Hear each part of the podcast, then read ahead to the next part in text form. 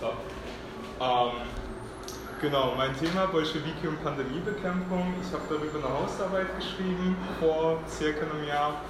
Ähm, habe mich dann spontan zu diesem Vortrag gemeldet. Äh, ich hatte mehr so einen Fokus auf Kommunikation über die Pandemie letzten Endes. Ich habe mir Propaganda angeschaut, staatliche Kommunikation, aber auch private Kommunikation, so Reiseberichte und sowas ähm, von Besuchern der jungen Sowjetrepublik und Besucherinnen natürlich. Ähm, jetzt ist das Thema ein bisschen anderes. Ähm, wir wollen mehr über die ja, letzten Pandemiebekämpfungsmaßnahmen der jungen Sowjetregierung sprechen. Äh, habe dazu noch mal ein bisschen nachrecherchiert. Äh, ich kriege das trotzdem sinnvoll gefüllt und dass ihr vielleicht ein bisschen mehr den Saal verlasst, als ihr reingekommen seid. Äh, genau, mein Betrachtungszeitraum war halt eher wirklich der Anfang der Sowjetrepublik, 1917 bis 1923. Ähm, genau, und damit können wir auch schon einsteigen. Wir können das, wenn wir zu wenige sind, auch ein bisschen dialogischer machen als einen so ganz normalen äh, genau, äh, Frontalvortrag. Ähm, ich habe jetzt so ein bisschen rausgehört, Pandemien, Mehrzahl und was für eine Pandemie überhaupt. Ähm, was fällt euch denn spontan noch so ein zu, zu dem Thema? Habt ihr überhaupt schon mal etwas über die Pandemie in diesem Zeitraum Anfang des, 1, äh, des 20. Jahrhunderts in Russland gehört? Ja. Also ich weiß, dass in Europa die spanische Gruppe damals gewütet hat. Genau. Ähm, war mir aber nie bewusst, dass diese Behörden da oder die Bolschewiki in der Anfangsphase ein bisschen Probleme hatten war das für mich so eine voll neue Erkenntnis, dass die spanische Grippe ja auch in Russland war. Genau, das ist ganz richtig. Also die spanische Grippe hat natürlich in ganz Europa gewütet, ähm, auch begünstigt durch die Truppenbewegung, durch die KriegsrückkehrerInnen äh, in den Lazaretten waren das natürlich tolle Brutstätten für Viren aller Art. Ähm, tatsächlich ist es aber so, äh, dass wir Opferzahlen haben äh, aus der Zeit, wie verlässlich die Zahlen sind, das werde ich später noch thematisieren. Aber wir können davon ausgehen, dass circa eine halbe Million Menschen der spanischen Grippe in Russland in der Zeit zum Opfer gefallen sind. Das ist aber tatsächlich nicht die größte Opferzahl. Äh, wir haben nämlich zwei bis drei Millionen Menschen, die dem Fleckenfieber, auch Hungertyphus genannt, zum Opfer gefallen sind in der Zeit. Ähm, es ist nicht ganz so präsent. Hungertyphus hat auch äh, zeitgleich mit der spanischen Grippe in Europa gewütet. Man hat das aber lange einfach als Begleiterscheinung von, wie der Name schon sagt, Hunger, Krieg, Sondersituation, sage ich mal, gesellschaftlich im Allgemeinen einfach hingenommen. Ähm, es ist eine relativ neue Erkenntnis, darauf werde ich auch später eingehen, was überhaupt den Hungertypus verursacht. Ähm, was aber eben, weil es in dieser gesellschaftlichen Sondersituation Krieg, schwierige Versorgungslage auffällig ist, wir können eigentlich beide Epidemien, auch wenn es eigentlich zwei sind, mehr oder weniger zusammennehmen. Zumindest ihre Verbreitungswege können wir nachzeichnen. Äh, da haben wir amtliche Statistiken einerseits aus Sowjetrussland, äh, andererseits natürlich auch Berichte von äh, den medizinischen ähm, Fachkräften, die in der Zeit im Einsatz waren. Was die spanische Grippe angeht, da wissen wir relativ genau eigentlich mittlerweile, auch wenn das neuer Forschungsstand ist, wo die herkam. Spanische Grippe ist aber als Bezeichnung eigentlich untauglich. Also man muss wissen, in der Zeit war die spanische Presse mit die freiste in Europa oder eine der freisten in Europa. Den Namen hat sie eigentlich vor allem deswegen, weil dort die Presse zum ersten Mal darüber berichtet hat. Aber wir wissen eigentlich mittlerweile ziemlich genau, dass Spanien nicht der Ursprung ist es wird vermutet, dass es entweder 1916, da dieser kleine rote Fall, das ist eine mögliche Ursprungstheorie, deswegen aber auch mit gestrichelten äh, ja, Linien äh, dargestellt, äh, eben in Südostasien losgegangen ist, wie auch andere Fieberkrankheiten, epidemische Krankheiten. Ähm, durchaus öfter mal, sage ich mal, einfach bedingt natürlich durch die Bevölkerungszusammensetzung, groß, äh, große Bevölkerung äh, feuchtes tropisches Klima ist halt einfach eine Bedingung, unter der sich Viren wohlfühlen. Eine andere Theorie ist, dass mit der 1 gekennzeichnet, dass es in Kansas losging, in einem Militärlager. Ähm, wobei da auch vermutet wird, dass der Erreger tatsächlich auch aus Südostasien dahin gekommen sein könnte. Ähm, genau, andere Theorien gehen dann auch wiederum eigentlich mit Truppenbewegungen zusammenhängend, äh, unter anderem von Südfrankreich aus oder auch England, aber eben gerade nicht Spanien lustigerweise. Ähm, wir haben dann für Russland zwei mögliche äh, Quellen, parallele Ausbreitung, sage ich mal. Ähm, das wäre einmal das, der Hafen von Odessa. Da kamen vor allem russische Kriegsgefangene, die eher auf Seiten der Roten Armee damit kämpften oder später sich der wieder anschlossen. Äh, ich sage mal Pro-Revolutionäre an, ähm, die freigelassen wurden oder kriegsunfähig verwundet waren. Äh, die andere Ursprungstheorie ist der Hafen von Murmansk. Das ist dann etwas später, 1918, als die Weiße Armee anfing, äh, der frühen Sowjetregierung Probleme zu machen. Ähm, deswegen, das sind dann die Zahlen. Moment, ich glaube, das ist auf der nächsten Folie. Nee, war auf der vorherigen. Äh, also, das sind dann die Zahlen 2 äh, im Grunde, deswegen gehen da zwei Striche ab, zwei Pfeile. Äh, der Rest der Weltkarte interessiert uns jetzt mal weniger, weil wir uns ja auf Russland fokussieren. Und genau entsprechend von diesen beiden Hafenstädten aus geht man dann davon aus, dass in den strukturstarken Regionen entsprechend sich das dann entlang der transsibirischen Eisenbahn, das ist Nummer 6, äh, das eben über Gesamtrussland verbreitete und äh, dann später auch äh, über Finnland unter anderem in Sibirien, das ist dann die Nummer 5. Ähm, genau. Äh, wie gesagt, äh, eines der Hauptquellen dafür dürften die überfüllten Feldradzelte gewesen sein und lustigerweise Züge. Warum sage ich lustigerweise? Die wurden dann in der Pandemiebekämpfung auch äh, sehr stark eingesetzt, dazu später mehr. Aber man kann sich ja denken, überfüllte wegen viele Leute auf engen Raum. Ähm, wir haben das ja in den letzten zwei Jahren, ich sage mal, sehr, sehr hautnah erlebt, ähm, wie dann Epidemieverläufe sein können. Ähm, die andere große Krankheit, die in Russland grasierte, die, wie ich gerade eben schon gesagt habe, den Opferzahlen nach auch die tödlichere war, war dann das Fleckenfieber. Ähm, lange hat man das eigentlich nur mit Hunger und Elend in Verbindung gebracht, bis dann 1906 der französische Wissenschaftler, Biologe Charles ähm, ähm, entdeckt hat, dass es tatsächlich von Läusen eben übertragen wird, spezieller von einem Erreger, den er aber erst 1916 dann wirklich isolieren konnte, ähm, der in den Gedärmen der Laus lebt. Das, das, ist jetzt ein kleines Detail, aber ähm, genau, jedenfalls war das eine neue Erkenntnis, auch für die Sowjetregierung letzten Endes, in Zeiten vor Internet, vor gut zugänglichen medizinischen Papers, ähm, wo diese Krankheit eigentlich herkam und das eben nicht einfach eine Nebenerscheinung von mangelnder Hygiene und äh, ja, schlechte Ernährung ist, sondern eben ganz konkret ein Erreger ist, der eben von Läusen übertragen wird. Ähm, wir wissen aber, dass es, im Zaren, äh, dass es schon im Zarenreich eigentlich begonnen hat mit der Ausbreitung.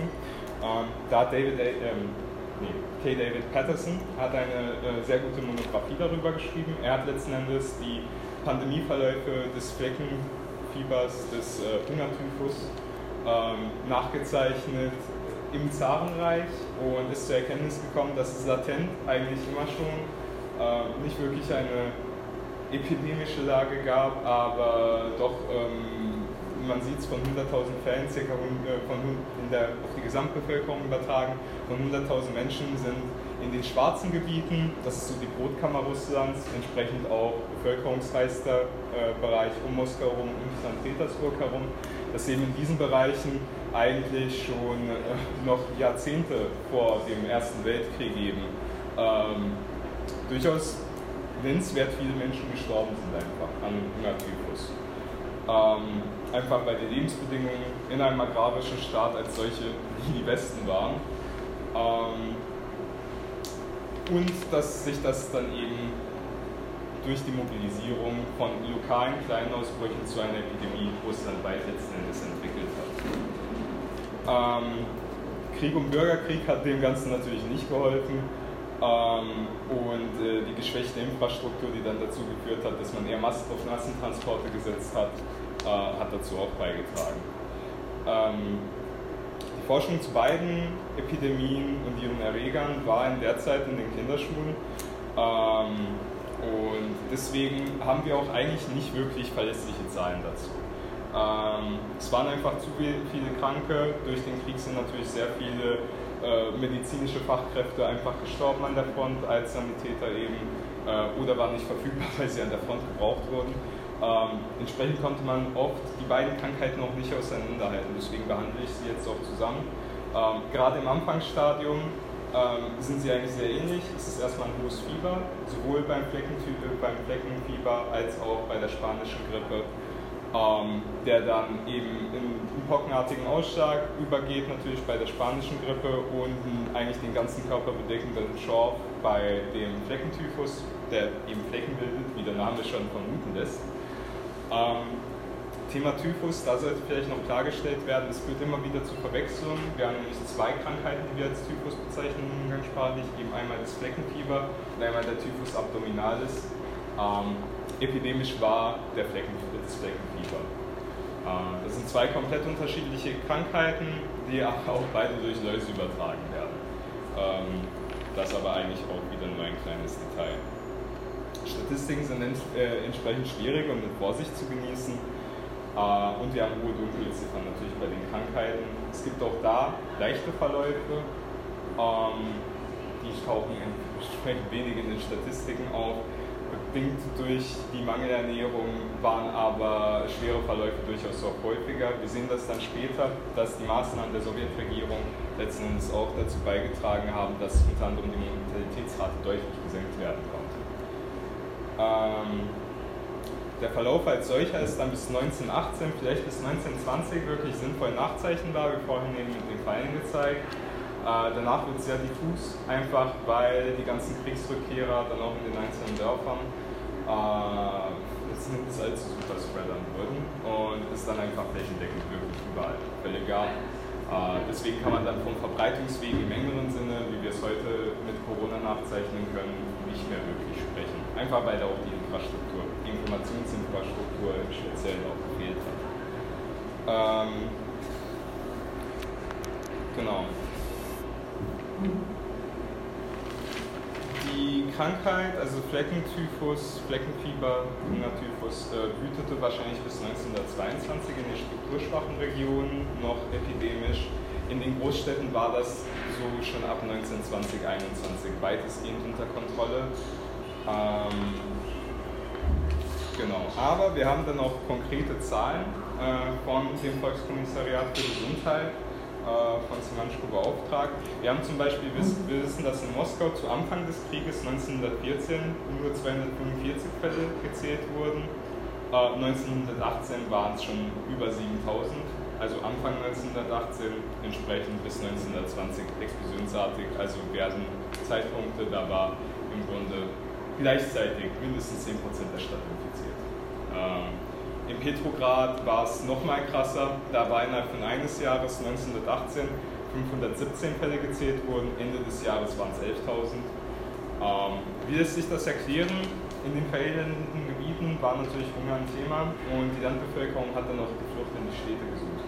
In den Städten kam es dann auch zum Wohnungsmangel. Das erklärt dann unter anderem, warum äh, so stark auf die Kommunalkasse gesetzt wurde von Seiten der Sowjetregierung, also kommunale Behausung, warum so viel auch gebaut wurde. Natürlich, um die ganzen Arbeiter versorgen zu können, aber es war auch im Vordergrund mit der epidemischen Lage, sage ich mal, gedacht, dass ähm, man die, also die auch durch bessere Behausung letzten versucht hatte, unter Kontrolle zu bringen, dass sich dann eben nicht 20 Arbeiter ein Badezimmer teilen müssen oder sogar die Betten teilen müssen.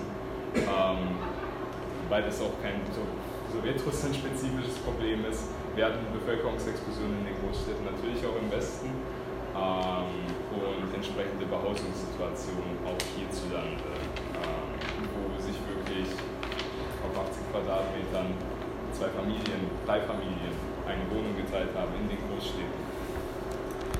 Ähm, ich habe mir dann, um die epidemische Lage besser nachzeichnen zu können und eben auch mit dem äh, Gedanken dieser Kommunikation, also des, äh, kommunikationstheoretischen Ansatzes eine Rede Lenins angeschaut.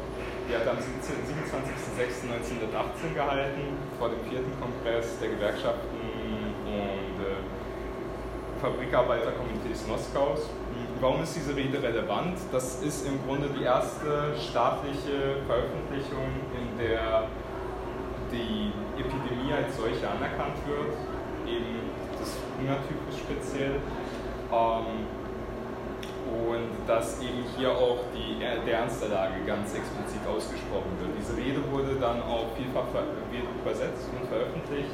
Ähm, ich konnte auch nur darauf zugreifen, ich kann kein Russisch, ich musste auf englische Quellen zurückgreifen, aber die wurde tatsächlich nur wenige Tage später auch im Socialist Worker in den USA veröffentlicht. Also die Informationen als solche ähm, wurden auch mit dem Bewusstsein, dass der kapitalistische Feind quasi äh, diese negativen Informationen aus Russland erhält, ganz bewusst offen ausgesprochen, weil man das eben als Staatsdoktrin die Bekämpfung annehmen wollte. Ähm, und sich da eben auch nicht vor einem Backlash aus der Bevölkerung fürchtete. Ähm, 15 Minuten, danke dir. Äh, genau. Ähm, was auffällt in der Rede, es wird verkürzend von Hunger gleich Krankheit geredet, also das, äh, was wir eben vorhin schon hatten, äh, der, das Fleckenfieber als Begleiterscheinung einfach der widrigen Umstände angesehen wird. Das ist faktisch zwar oder rein linguistisch nicht ganz richtig, ähm, wie ich gerade schon dargestellt habe, aber volkstümlich natürlich trotzdem irgendwo wahrheitsgemäß, ähm, weil da, wo eben keine Seifenproduktion mehr vorhanden ist, weil entsprechende Fabriken zerstört sind durch den Krieg, da, wo sich die Bevölkerung ja, also gezwungen sieht, auf engem Raum zusammenleben zu müssen, äh, eben weil es diese Landflucht gibt, ähm, da folgt natürlich die Verbreitung von Läusen. Und wenn entsprechend dann auch die Immunabwehr von der Bevölkerung als Gesamtheit geschwächt ist durch die schlechte Ernährung, dann ist es irgendwo logisch, dass ähm, natürlich alle empfänglicher für Krankheiten auch für schwere Verläufe sind. Ähm, in dieser Rede wird dann auch das Vorgehen gegen die Kulaken hm, mehr oder weniger mit der Epidemiebekämpfung in Verbindung gebracht und begründet. Äh, das ist insofern im Grunde richtig, äh, wenn auch teilweise in der linguistischen Vereinfachung kontrafaktisch, ähm, dass es Fortungen gab, nicht nur von Nahrungsmitteln, auch wohlhabende Landärzte zum Beispiel haben Medikamente gehortet für äh, ja, ihren Freundeskreis, die lokale Elite, alle, die es bezahlen konnten letzten Endes. Ähm, deswegen wurden als eine der ersten ähm, Pandemiebekämpfungsmaßnahmen Detachments gebildet. Ähm, das waren letzten Endes Teile der Roten Armee im die um Freiwillige ergänzt wurden, die eben Teil dieser Detachments werden wollten, ähm, waren letztendlich bewaffnete Verbünde, die dafür gesorgt haben, dass äh, die Nahrungsmittel und auch die Medikamente rationiert werden. Warum war das zusätzlich wichtig? Medikamentenzufuhr wurde vom Westen blockiert. Die Weiße Armee ähm, hat das unter anderem dann auch als äh, ja, Kriegsstrategie benutzt und entsprechend war das ja, einfach knapp geworden in Russland und man hatte noch nicht die Mittel, noch nicht die Möglichkeiten, entsprechende eigene Medizinproduktion aufzubauen. Ähm, begleitend dazu gab es direkt von Anfang an Hygienekampagnen. Ähm, das fing an mit, dass man eben auch Experten diese Detachments zugeordnet hat, äh, die der Bevölkerung letzten Endes erklärt haben, okay, ähm, grundsätzliche Hygiene, was verursacht die Krankheit, wie könnt ihr dagegen kämpfen? Klar, ist schwer zu vermitteln, wenn man eben keine Seife hat oder wenn Trinkwasser knapp ist, dann muss man das nicht zum Baden. Das ist irgendwie logisch und äh, einfach Kriegsfolge. Ähm, man muss aber auch sagen, dass in den großen Teilen der Bevölkerung das ein Problem war. Also Thema Fake News ist uns allen ein leidiges Thema, jetzt aktuell während Corona, nicht nur da, auch davor. Äh, und es gab eben tatsächlich sehr großes Misstrauen in der Landbevölkerung ähm, gegen westliche Medizin im weitesten Sinne, aber zum Beispiel auch Impfkampagnen, die ab 1919 auch durchgeführt wurden, gegen Pocken unter anderem, äh, im Speziellen dann. Ähm, einfach weil den durchführenden Ärzten schon im Zarenreich, im Zarenreich gab es auch Impfkampagnen unterstellt wurde, dass bestimmte Krankheiten durch diese Impfung verbreitet werden würden. Und es sind dann auch Übergriffe auf medizinisches Personal überliefert. Deswegen hat man eben auch Armee-Detachments wie schon im Zarenreich zu diesen Impfkampagnen dazugestellt, letzten Endes Impfkampagnen bewaffnet durchgeführt. Das war dann eine Strategie, die im großen Maße leider auch von der Bolschewiki benutzt werden musste, um diese können. Ähm, letzten Endes kann man sagen, dass insgesamt äh, ein relativ autoritärer Stil gefahren wurde, gerade am Anfang.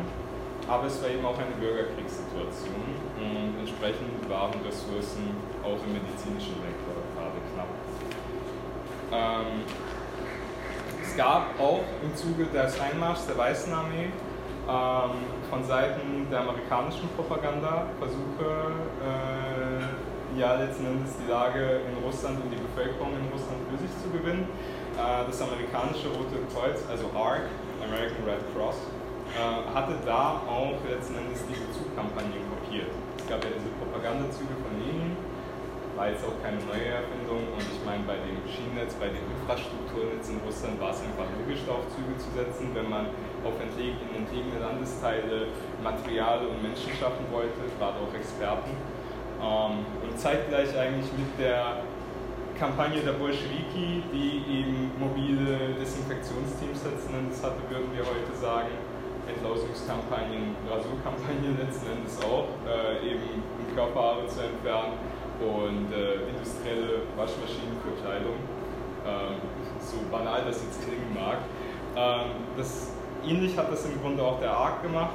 Hm, was da interessant ist, dass überliefert wurde, dass sich die Landbevölkerung dagegen auch gewehrt hat. Also es gab viele Sympathien der Bolschewiki gegenüber, auch in den durch die weißen Truppen besetzten Gebieten.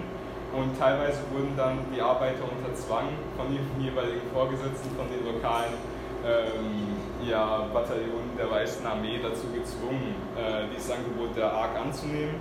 Man muss aber natürlich auch sagen, es war eine humanitäre, äh, ja, letzten Endes Expedition in Russland, die auch durchaus 200.000 Menschen geholfen hat.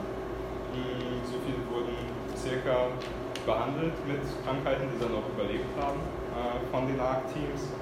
Äh, es waren aber halt auch vor allem Soldaten, die dann behandelt wurden. Also da hat man eine ganz klare Priorisierung von amerikanischer Seite vorgenommen. Es musste erstmal natürlich die Weiße Armee kampfbereit sein und dann hat man sich um die Zivilbevölkerung gekümmert mit dem, was man gerade hatte. Ähm, genau. Dann kommen wir zum nächsten Abschnitt, nämlich zur staatlichen Pandemiebekämpfung im engeren Sinne.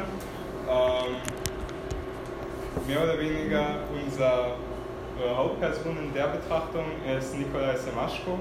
Äh, das, er war ab 1918 bis 1930 Volkskommissar für Gesundheit in Sowjetrussland. Ähm, er ist 1974, äh, 1874 geboren, 1949 gestorben. Ähm, hat Medizin studiert von 1891 bis 1901. Warum so lange? Er hat sich schon ab äh, 1895 politisch eingesetzt, ist einer marxistischen Gruppe beigetreten und musste dann ins Exil. Er war quasi auch im Parteikern drin, ähm, hat dann sein äh, Studium in Moskau begonnen, in Kasan abgeschlossen und äh, in seiner Geburtsstadt dann auch ähm, weitergearbeitet. Das äh, ist äh, Oriol, 370 Kilometer südwestlich von Moskau. Ähm, er hat Lini 1906 in Genf getroffen. Das war sehr einschneidend. Äh, das hat ihn letzten Endes in den inneren Kreis der Partei gebracht. Er war natürlich auch medizinisch ein Fachmann ähm, und ist entsprechend in diese Position gekommen, was man dann auch wieder der Sowjetregierung zugutehalten muss. Es war im Grunde die, die erste Expertenregierung. In Russland, im Zarenreich, ist man eben durch Adelskontakte in die Regierung gekommen. Ganz allgemein gesprochen. Ähm, er hatte dann den Vorsitz äh, des gesundheitlichen Abteils zunächst im Moskauer Stadtsowjet ab November 1917 und dann mit dem Sieg der Revolution eben ab 1918 in Gesamtrussland. Und er wird eben auch Vater des Gesundheitssektors, des öffentlichen Gesundheitssektors in Sowjetrussland äh, genannt. Deswegen wird dieser öffentliche, dieses Gesundheitssystem als solches oft auch äh, Semaschko-System bezeichnet.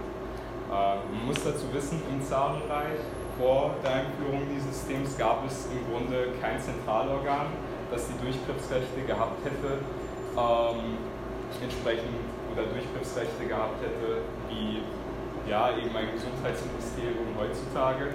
Entsprechend war es letzten Endes ein Flickenteppich. Das war oft auf äh, freiwilliger Basis. Jede Stadt hat letzten Endes ihr eigenes Süppchen gekocht.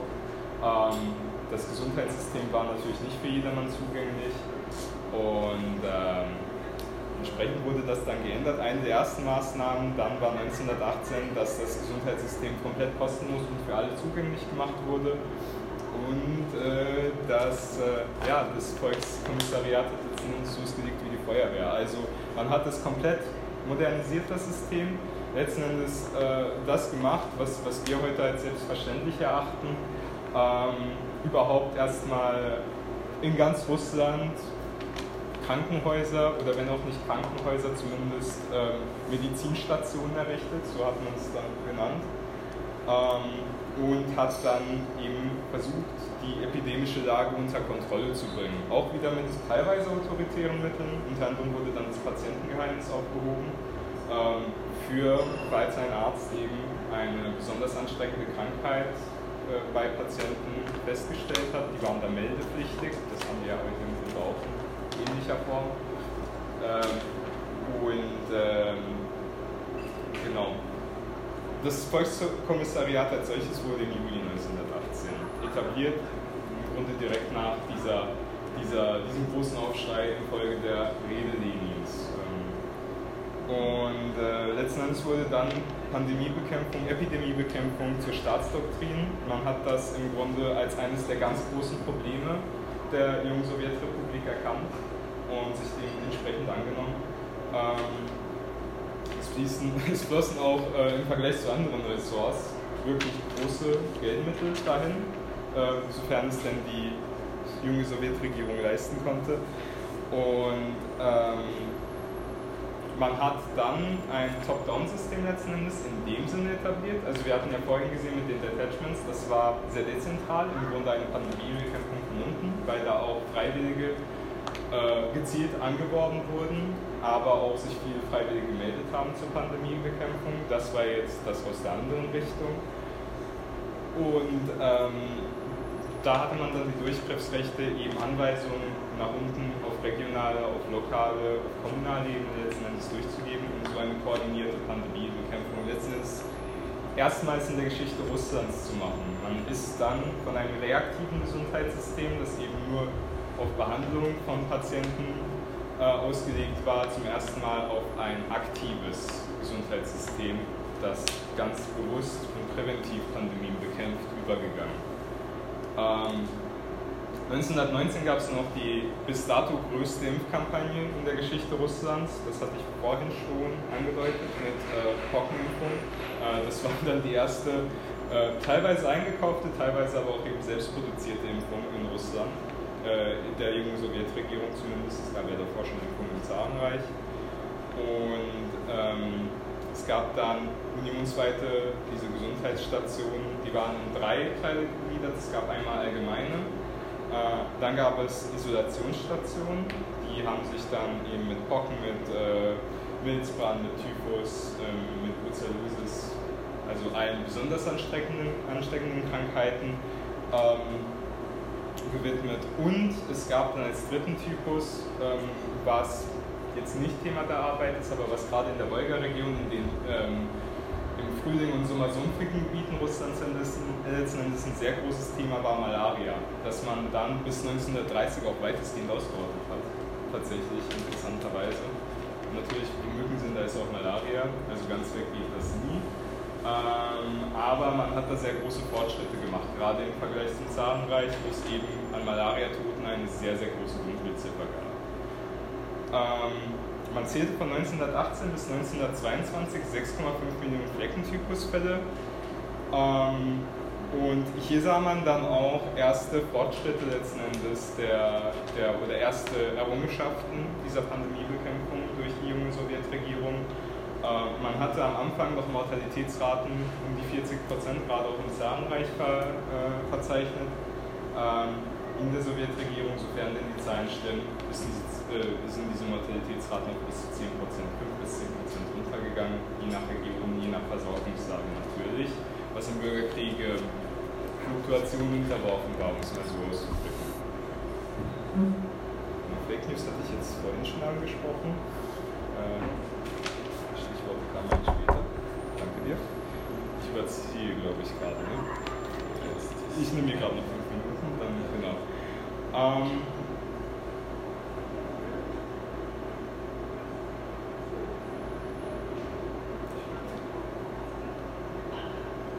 Genau, es gab dann ähm, ab 1920 einen massiven Ausbau und eine Dezentralisierung von ähm, der ja, Produktion von, äh, von ähm, ja,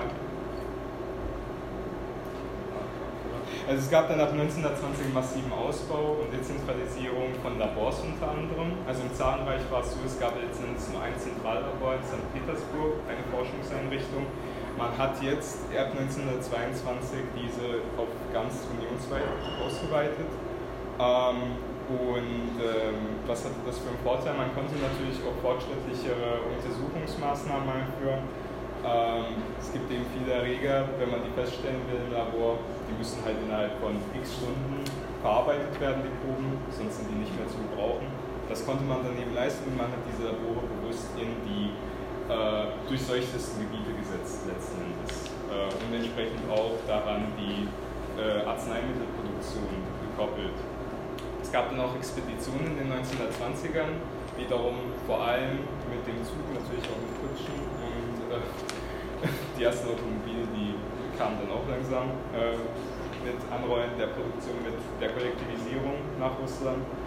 Ähm, und da hat man eben versucht, die Gesundheitslage erstmals wirklich statistisch in großem Maße zu erfassen in Sowjetrussland und sich da allgemein erstmal äh, einen Überblick über die Bevölkerung, über ihre Zusammensetzung und über ihre gesundheitlichen Probleme zu machen und dann auch langfristig ein äh, leistungsfähiges Gesundheitssystem zu haben. Es hatte dann auch ein kurzer Ausblick, das passt jetzt chronologisch nicht ganz, aber thematisch. Ähm, es hat dann eben auch autoritäre Züge angenommen, natürlich nach Lenins Tod. Also gerade unter Stalin wurden dann anhand dieser Daten durchaus äh, groß angelegte Säuberungskampagnen durchgeführt. Ähm, zum Beispiel haben sich ethnische Minderheiten oft aus Grund von religiösen Ritualen, ähm, das ist überliefert, gegen moderne Behandlungen gewährt oder wollten eben nicht zulassen, dass äh, Leichen verbrannt werden, ähm, um was eben die Sowjetregierung dann eingefordert hat, gerade wenn, also im Fall natürlich, wenn die Menschen an äh, ansteckenden Krankheiten verstorben sind. Ähm, und unter Stalin gab es dann auch teilweise ganz Dörfer, die zur Desinfektion niedergebrannt wurden und ähm, auch äh, Chlorsäuberungen wurden durchgeführt. Teilweise waren dann drei Jahre lang im, in den Erträgen auf den Böden letzten Endes in den Nahrungsmitteln Chlorrückstände nachweisbar. Ähm, genau. Ähm, mit den Eisenbahnen hatte ich jetzt schon erwähnt. Ähm, es gab dann eben diese groß angelegten Entlausungskampagnen, wie gesagt, ähm, mit Rasur verbunden, unter anderem industrielle Reinigung und das wurde dann anfangs mobil gemacht mit den Zügen. Später wurden solche äh, Isolations- und Reinigungseinrichtungen letzten Endes fest etabliert, bis eben die Pandemie bekämpft war. Und auch darüber hinaus äh, war dann persönliche Hygiene letzten Endes auch Staatsaufgabe geworden, ähm, bis sich die Lebensumstände so weit verbessert hatten, dass das nicht mehr nötig war. Ähm, es gab dann äh, Berichte über diese Zeit, dass in diesen ähm, ja, in diesen Isolationseinrichtungen teilweise die Lausleichen, also die Leichen von den Läusen, zwei Ellen hoch standen auf dem Boden. Ähm, ob das jetzt eine künstlerische Übertreibung ist, lässt sich wahrscheinlich nicht mehr äh, rekonstruieren, aber äh, selbst wenn, also es dürfte schon einiges gewesen sein, was da eben zusammenkam. Und das zeigt dann auch einfach die schieren Menschenmassen, die da durch diese Einrichtung ähm, gelutzt wurden und dass, dass das eben dann auch möglich war, dass sie entsprechend leistungsfähig waren. Ähm, es gab dann auch ein massives Ausstocken an Sanatoriums- und Krankenhausbettkapazitäten, ähm, vor allem dann im Zuge, also, also wirklich ab 1924, als dann die Kapazitäten einfach an Man, Women Power da waren äh, im Zuge der Kollektivisierung, als die Sowjetwirtschaft dann insoweit leistungsfähig war. Ähm, diese Leistungen der sowjetischen, der frühen sowjetischen Regierung wurden lange nicht anerkannt, wurden in der westlichen äh, Forschung, sage ich mal, nicht wirklich thematisiert. Lustigerweise gab es dann 2004 bis 2006 äh, groß angelegte Forschungen zu diesen Themen. Ähm, da eigentlich vor allem zur Biowaffenproduktion, dann in den 1950ern in Russland und man hat dann eben versucht, das zurückzuführen, eben ab wann zum Beispiel Anthrax entwickelt wurde, waffenfähiges äh, in Sowjetrussland und äh, war dann quasi selbst überrascht von den Forschungsergebnissen, dass eben schon das Gesundheitssystem relativ früh in der Sowjet, äh, ja in Sowjetrussland sehr leistungsfähig war. Ähm, das ist dann auch der Zeitraum, wo vieles der englischen Literatur, die uns jetzt zur Verfügung steht, worauf die baut, was eben die Ausgangswerke waren. Bis 1931 wurden dann diese Seuchenbekämpfungszentren, die ich vorhin angesprochen hatte, landesweit ausgebaut. Ähm, dann war dieser ähm, Vorgang abgeschlossen. Es wurden insgesamt zum Beispiel 1236 Malaria-Bekämpfungszentren errichtet, ähm, vor allem in der Wolga-Region. Und es gab auch starke, das hatte ich schon mit der. Ähm, genau.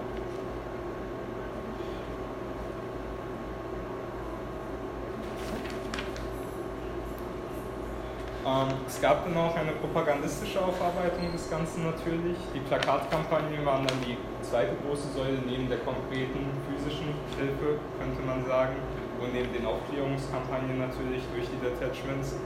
Ähm, man hat eben versucht, auch mit den äh, propagandistischen Mitteln, die äh, zu der Zeit zur Verfügung standen, die Bevölkerung sehr visuell von der Wichtigkeit äh, der Pandemiebekämpfung zu überzeugen. Äh, auf dem linken Plakat sehen wir, äh, die Laus und der Tod sind Freunde und Genosse, tötet alle Läuse, sie tragen die Krankheit in sich.